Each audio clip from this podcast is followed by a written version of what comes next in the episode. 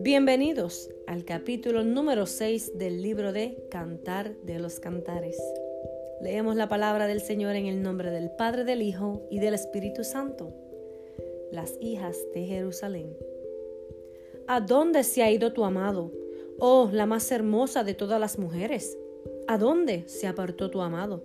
Y lo buscaremos contigo. La amada. Mi amado descendió a su huerto a las eras de las especias, para apacentar en los huertos y para recoger los lirios.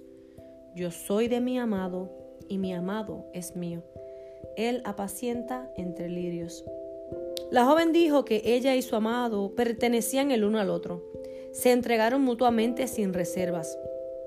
No importa lo profunda que sea nuestra relación con nuestros padres o nuestros mejores amigos, Solo en el matrimonio podemos disfrutar de una unión completa de mente, corazón y cuerpo.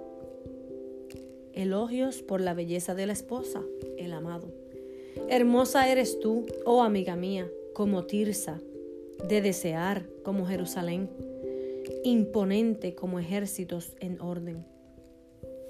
Tirsa era una ciudad que estaba aproximadamente a 55 kilómetros del nororiente de Jerusalén. Su nombre significa placer o belleza. Jeroboam, rey del reino del norte, Israel, convirtió a Tirsa en su primera capital. Imponente como ejércitos en orden, significa que la amada seguramente tenía una belleza deslumbrante, como un gran ejército preparado para la batalla. Continuamos. Aparta tus ojos de delante de mí, porque ellos me vencieron. Tu cabello es como manada de cabras que se recuestan en las laderas de Galaad.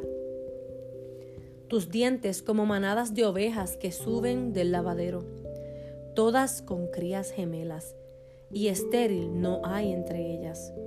Como cachos de granada son tus mejillas, detrás de tu velo. Sesenta son las reinas y ochenta las concubinas y las doncellas sin número. Mas una es la paloma mía, la perfecta mía, es la única de su madre, la escogida de la que la dio a luz. La vinieron las doncellas y la llamaron bienaventurada. Las reinas y las concubinas y la alabaron. ¿Quién es esta que se muestra como el alba, hermosa como la luna, esclarecida como el sol? Imponente como ejércitos en orden. Salomón tuvo muchas reinas, esposas y concubinas. Aunque Dios no consentía la poligamia, esta era común en los días del Antiguo Testamento. Salomón proclamó que aunque tenía muchas mujeres a su disposición, su amor por esta mujer no había disminuido desde la noche de bodas. La amada al huerto de los nogales descendí, y al ver los frutos del valle, y para ver si brotaban las vides, si florecían los granados.